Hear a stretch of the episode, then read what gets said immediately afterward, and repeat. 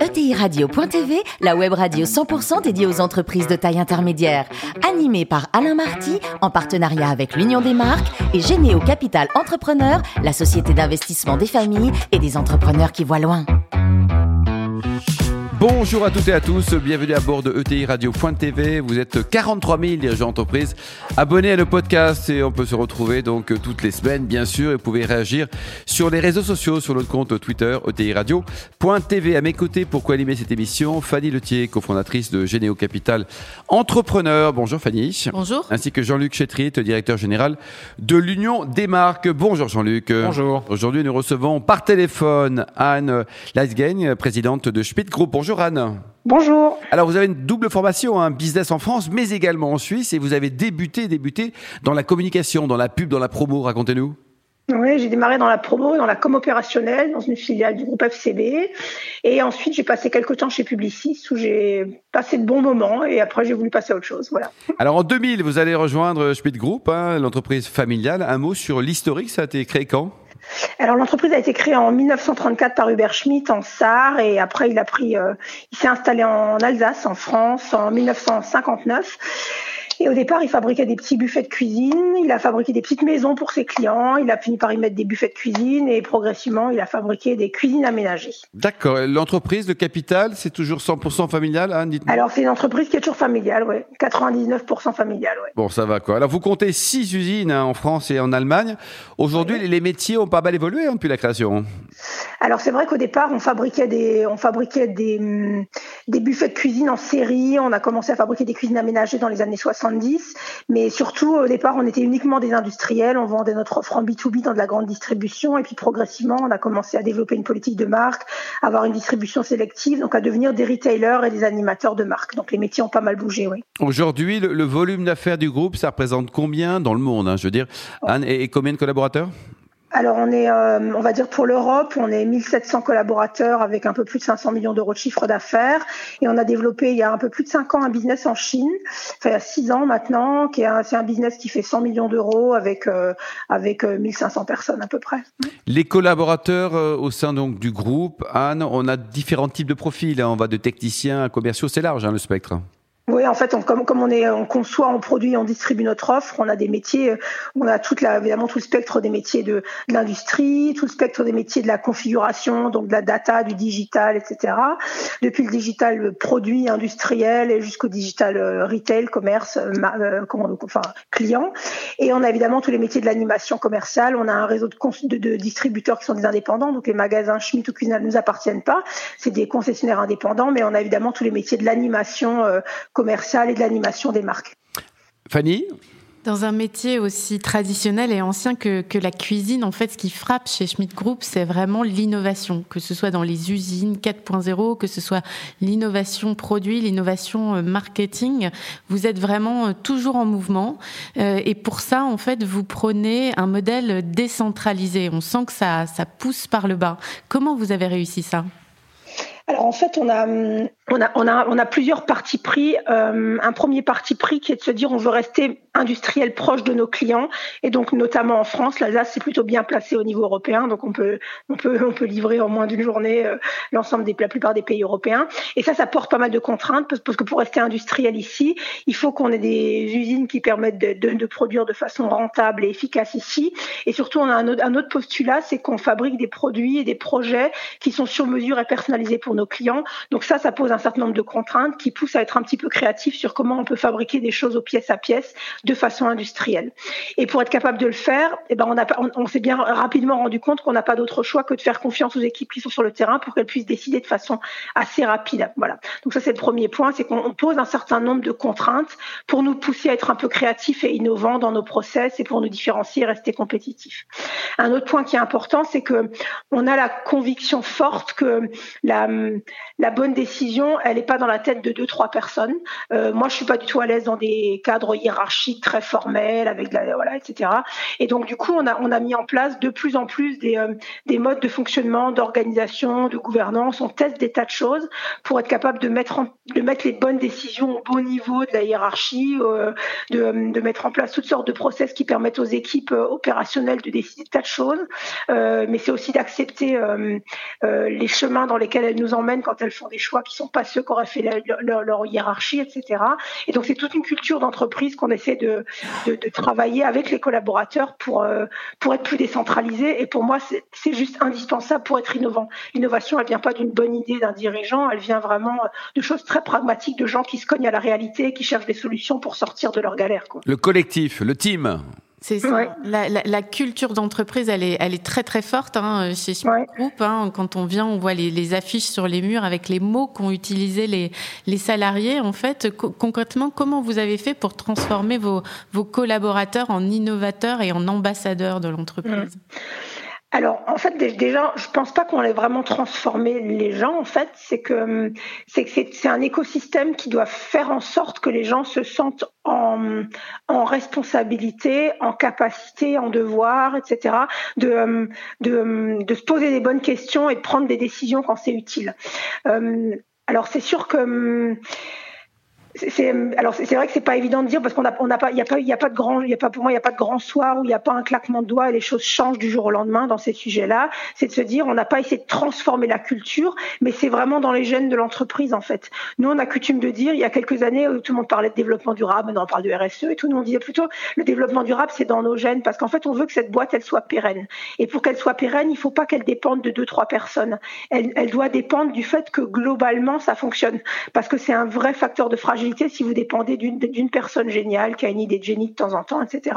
Et donc on a, mis en place depuis très très longtemps toutes sortes de mécanismes euh, de travail en équipe, de, transversalité, etc.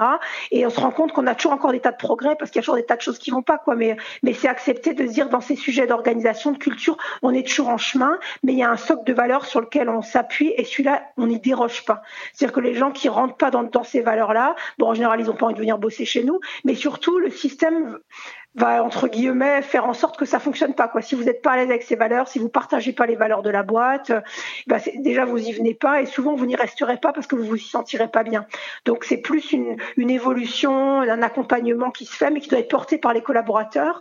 Même si par exemple moi je dois être vraiment garante de ça et l'équipe de direction doit l'être aussi, euh, qu'on respecte les valeurs, ce socle hein, euh, euh, qu'on a appelé notre étoile managériale, notre philosophie, etc. Mais mais par contre ça ça s'impose pas en fait. Soit les gens le vivent au quotidien et s'y sentent bien, soit, il, bah, soit ça fonctionne pas, il reste pas. Mm.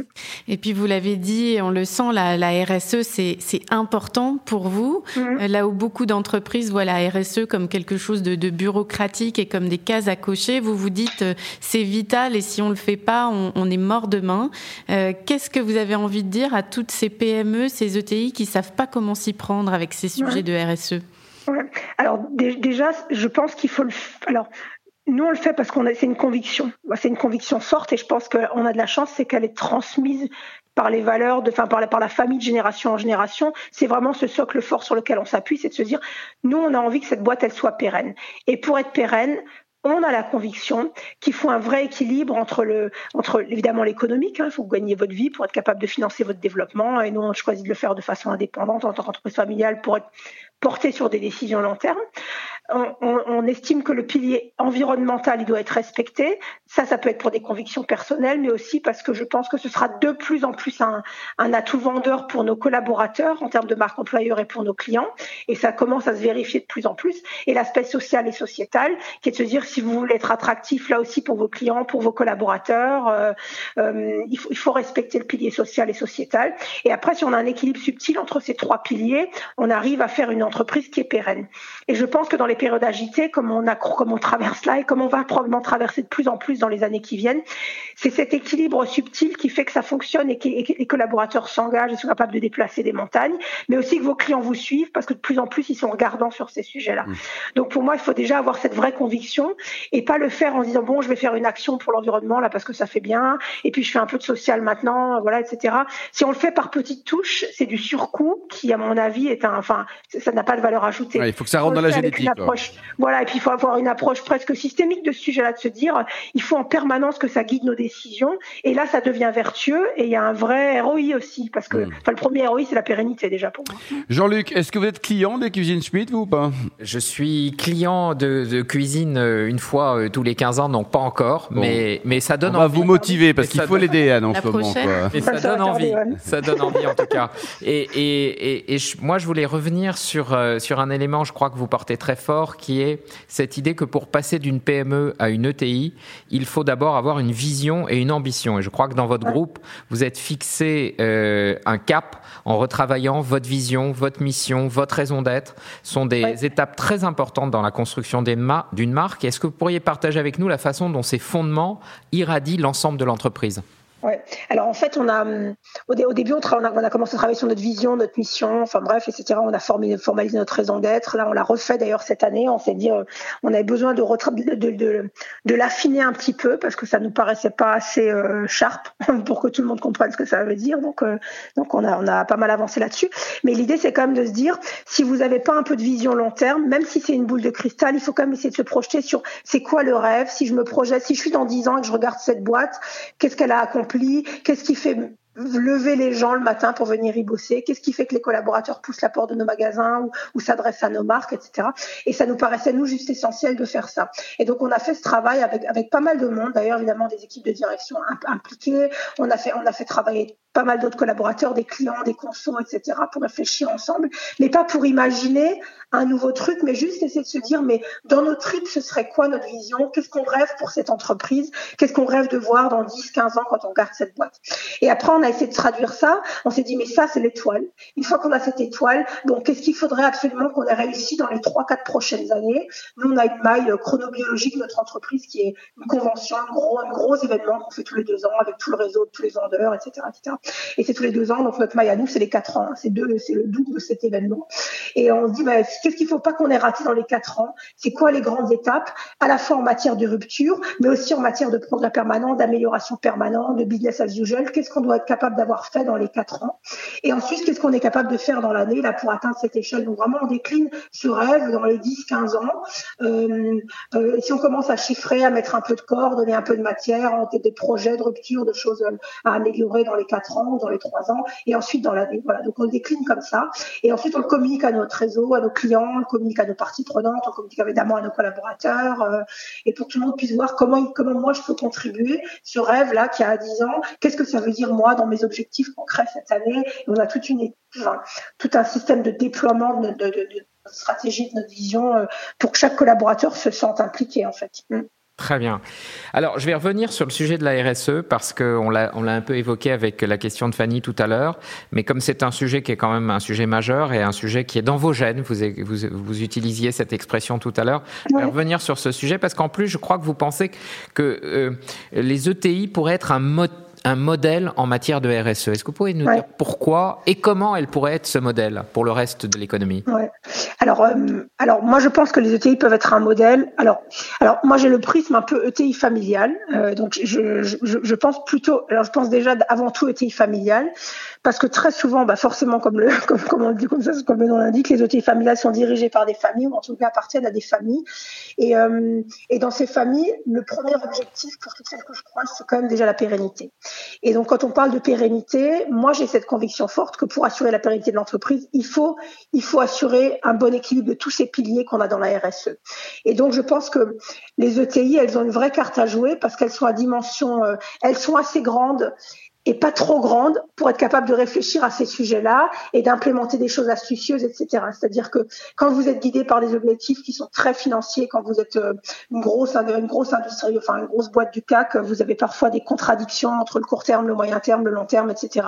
Quand vous êtes une ETI familiale, vous pouvez réussir à, à vous extraire de ce cadre de résultats très très court terme et pour travailler sur des vrais sujets de pérennité de l'entreprise. Donc ça, ça me paraît être un sujet vraiment intéressant.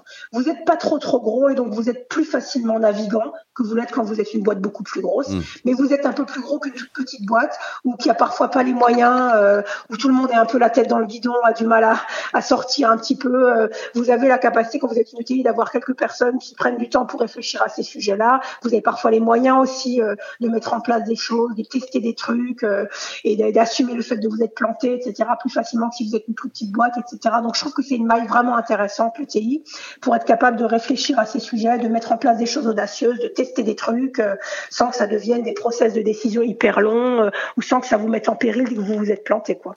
Anne, dites-nous, le plus beau métier du monde, selon vous, c'est quoi? C'est patron du LETI, vous en parlez avec beaucoup de passion, ou c'est musicien? Euh, bah, c'est merde, c'est mère de famille. bon, pour terminer, vous adorez le, sport, vous êtes aussi une, bon vivant, on va dire. Hein, vous adorez les bonnes choses. La, la, bière et le vin, vous appréciez, même si c'est pas alsacien? Ah, j'adore le, j'adore le Bourgogne. J'ai un petit fait pour le Bourgogne. Je devrais pas le dire en tant qu'Alsacienne, mais j'aime bien le Bourgogne, c'est vrai. Merci beaucoup, Anne. Ne changez rien. Vous êtes parfaite. Merci également à vous. à vous. Parfait, hein, Fanny et Jean-Luc. Fin de ce numéro de ETI Radio.tv. Retrouvez tout le podcast sur notre site et suivez notre actualité sur nos comptes Twitter et LinkedIn. On se retrouve mardi prochain à 14h précise pour une nouvelle émission.